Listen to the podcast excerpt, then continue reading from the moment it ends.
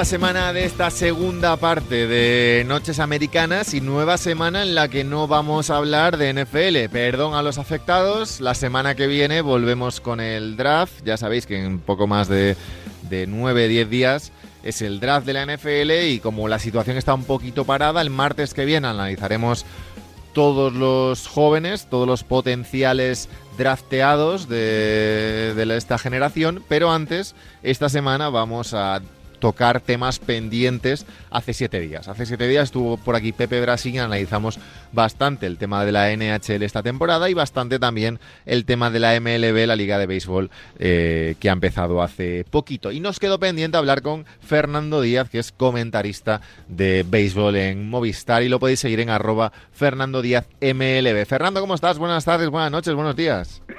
Hola, Abraham, ¿qué tal estás? Te digo las tres cosas porque este es un programa que se ve, se escucha y se, y se lee casi a cualquier hora, en cualquier momento y cuando la gente quiera. Sí, la verdad es que el formato podcast es una, es una bendición. eso es. Eh, no digas ninguna barbaridad porque estamos también a las 2 de la mañana y ya sabes que es horario infantil todavía, así que ah, ten, ten cuidado.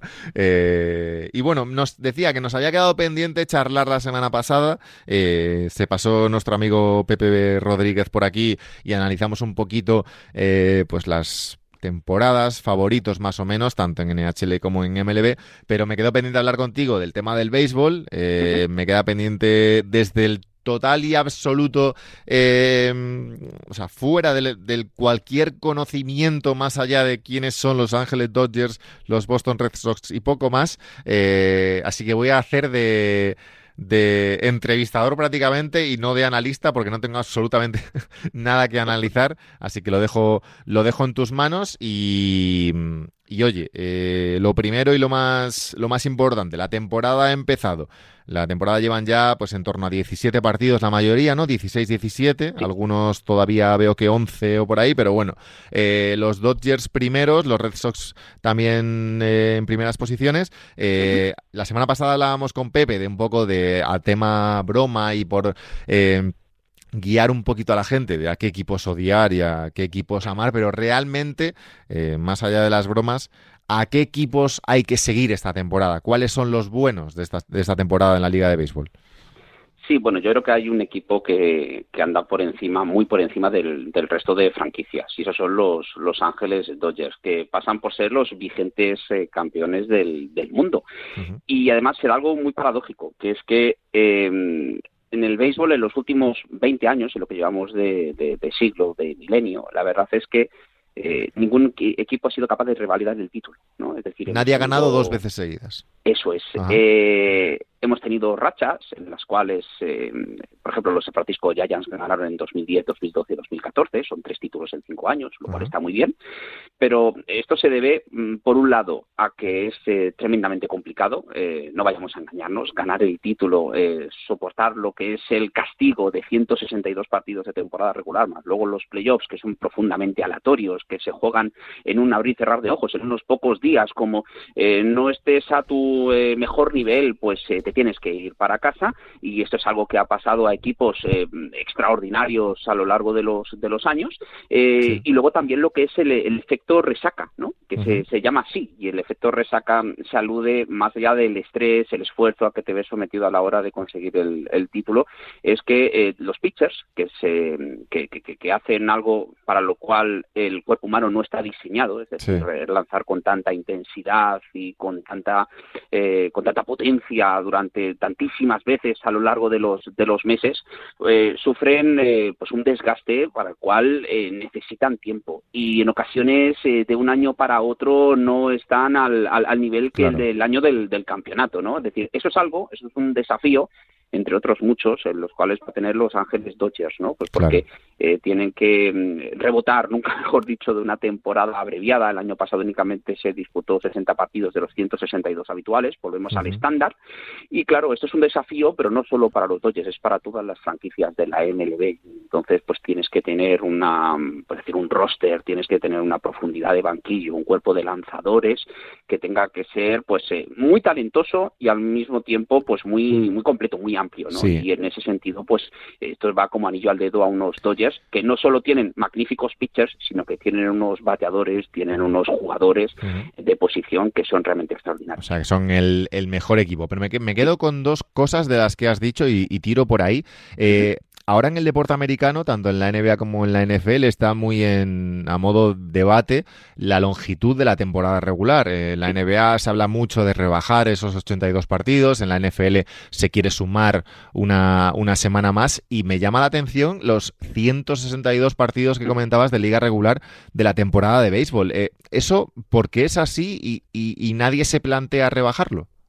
A ver, en los últimos años sí que ha habido algún que otro debate, pero que tampoco ha tenido mucho recorrido, en el cual eh, podías eh, pensar en eh, pasar de los 162 a 154. Puede parecerte que ocho partidos menos es una auténtica barbaridad. Bueno, 154 era casi la cifra mágica. No, si la barbaridad, la barbaridad me parecen los 150 partidos de liga regular. Sí, y sobre todo si echas un vistazo a lo que es el calendario, ves que en una semana juegan cinco días. Claro, y no es que los otros dos días, por ejemplo, se dediquen a estar tranquilamente en casa. No, no, no, lo utilizan muchas veces a modo de día de viaje para irte a una nueva ciudad, ¿no? Es decir, es, es muy estresante, por eso precisamente lo que por allí se dice los días de perro, ¿no? Los dog days, cuando llevas en torno a 100 eh, partidos, es decir, finales del mes de julio, primeros del mes de agosto, la temporada se hace, te hace mucho cuesta arriba. el, cansancio físico, mental, y esto pues eh, realmente te pasa factura. Y, y lo que te digo, en relación con el tema de acortar la temporada. A ver, hay muchos intereses y para qué nos vamos a engañar. Es decir, eh, es verdad que algún jugador decía que, oye, unos cuantos partidos y esto que se ha mejorado, ¿no? Es decir, porque antes eran 162 eh, partidos dentro de que 162 días, pero no había, no había mucho margen, ¿no? Es decir, han ido introduciéndose algún que otro día libre por aquí para recuperar fechas y nunca mejor eh, o, viene realmente fenomenal para esta época de, de, COVID-19 y, y, lo cierto es que había algún jugador que decía que, oye, que, que si me tengo que rebajar el sueldo, lo, rebajo, ¿no? Pero tampoco ha tenido mucho, eh, pues te digo, pues mucha extensión lo que es este, este debate. Me parece una barbaridad.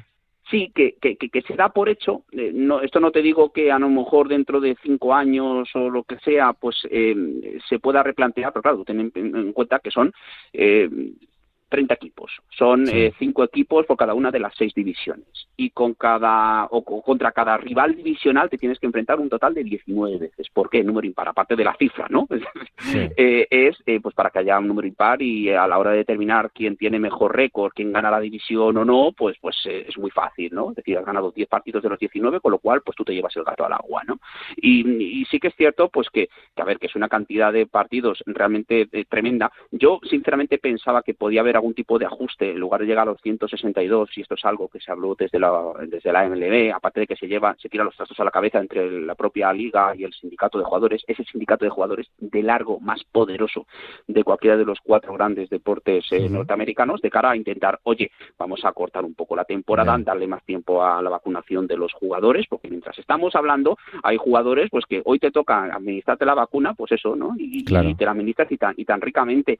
Y, y claro, el sindicato de jugadores eh, no lo veía del todo bien, primero porque es que era reducir unos cuantos partidos, hubieras cobrado lo mismo que por 162, pero también es verdad que hubieran empezado un mes más tarde y sin tantos días libres para claro, pero, y, claro, y es que además eh, me llama la atención que son 30 equipos como en, como en la NBA, por ejemplo, pero es que la diferencia de partidos es, es, es brutal. Eh, esto lleva siendo, me imagino que lleva siendo así históricamente, eh, esta, esta, diferencia, pero, por ejemplo, para poner un poco en situación al, al que no esté muy pendiente de la liga de, de béisbol, ni, ni, ni, sepa demasiado del, de ese deporte, eh, ¿cuánto puede estar en pista eh, un jugador de media durante, durante un partido y de cuántos jugadores son las plantillas?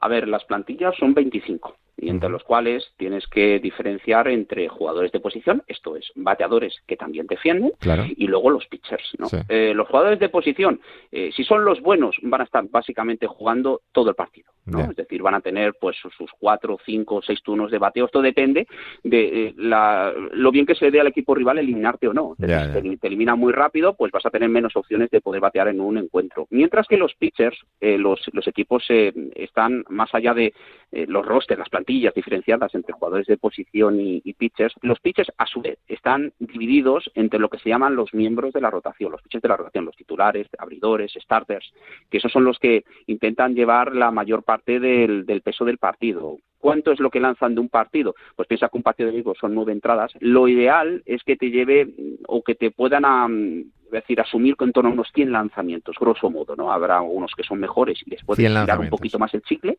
y otros en los cuales, pues mira, eh, más allá de que sean peores, si no están teniendo su día, pues a lo mejor tienes que relevarles, ¿no? Y entonces, pues a lo mejor que durante esos 100 lanzamientos te den del orden a, poder asumir 6 de las 9 entradas. Y el resto de cuerpo de, de, pitches, lo que se llaman los relievers, los relevistas, ¿no? Forman parte del, bullpen, pues esos tienen que acumular pues el, el resto de entradas hasta completar un partido de las, las 9 de las que se un partido estándar de Claro, es que oyéndote decir eso me parece una barbaridad el, calendario, ¿eh? la verdad que me llama muchísimo, muchísimo la atención. Y comentabas también tú el tema de eh, que, claro, los lanzadores, por ejemplo, eh, hacían cosas o hacen cosas que casi el cuerpo humano no está preparado. Se lo comentaba Pepe, pero creo que no lo concretamos demasiado la semana pasada. ¿Se ha llegado ya al límite? de lo que de la velocidad a la que puede lanzar un, un, un, un pitcher, por ejemplo? A ver, eh, siempre hay una fascinación, ¿no? claro, por el cuerpo, es que al final es el límite del cuerpo humano realmente, ¿no? Claro. claro, cómo de rápido puede llegar a lanzar un pitcher, ¿no? Y hay mediciones cada vez más exactas y demás en las cuales, pues, el, el actual closer ya no lanza tan duro, ¿no? Eh, de los New York Yankees, que es Harold Chapman, el, el el misil cubano, pues eh, se le ha registrado un lanzamiento a 106 millas por hora. Estamos hablando de más de 170 kilómetros. Claro. Ni, ni, con segundo servicio, ni por medio de raqueta, ni nada que se claro, con el brazo, ¿no? Imprimir esas velocidades. No, a ver, eh, los pitchers, eh, incluso alguien tan preparado como ellos, no, su cuerpo no está diseñado para ello, ¿no? Entonces, pues por ejemplo, los que actúan, los pitchers de inicio, actúan hoy y hasta dentro de cinco días no vuelven a jugar, no vuelven a, subirse un montículo, ¿no? Es decir, por eso los equipos están construidos de que tienes una rotación, claro, cinco pitchers, claro, claro. seis más concretamente este año, ¿no? Pues para intentar aliviar un poco lo que es la, la, carga de trabajo durante la temporada regular y luego el resto de relevistas, pues que eh, la situación así lo requiere, pues bueno, pues voy a recurrir a un relevista pues de más entidad, ¿no? Que el partido manera? Pues bueno, a fin de cuentas entre todos tienen que asumir la carga de trabajo, ¿no? Y hay que repartirse los roles y, bueno, pues eh, realizar eh, lanzamientos absolutamente maravillosos a la hora de conseguir eliminar a los mejores bateadores que hay. En claro, claro, totalmente. La verdad que es, es, fantástico y es eh, llama mucho la atención, yo creo. primero el tema físico, humano y, luego el, el, numérico del número de partidos, que insisto que a mí me, me llama mucho la atención porque, hombre, no se ve en otros deportes y sobre todo eh, joder, es que son 160 partidos. Es que lo estaba pensando ahora, por ejemplo, comparándolo, claro, eh, lo estaba comparando ahora, por ejemplo, con el fútbol, más allá de la NBA, también con a nivel europeo, con el fútbol y tal, que evidentemente no se juega tanto. Es que, eh, evidentemente, todos los días o cada dos días jugarán o habrá back to back to back. Sí, sí, sí, por supuesto. Y, jornadas que, además que el béisbol para recuperar fecha. es decir, hoy, hoy le toca, por ejemplo, jugar dos partidos. Pues mira, juegas dos partidos. es verdad que las reglas son un poco más livianas para este, para este contexto. Claro, pero, en lugar de las nueve entradas, pues son dos partidos de siete. Pero oye, hay que jugar dos veces el mismo día. Totalmente. Y aparte que los partidos de béisbol, digamos, no son tampoco, no son cortos en duración. No.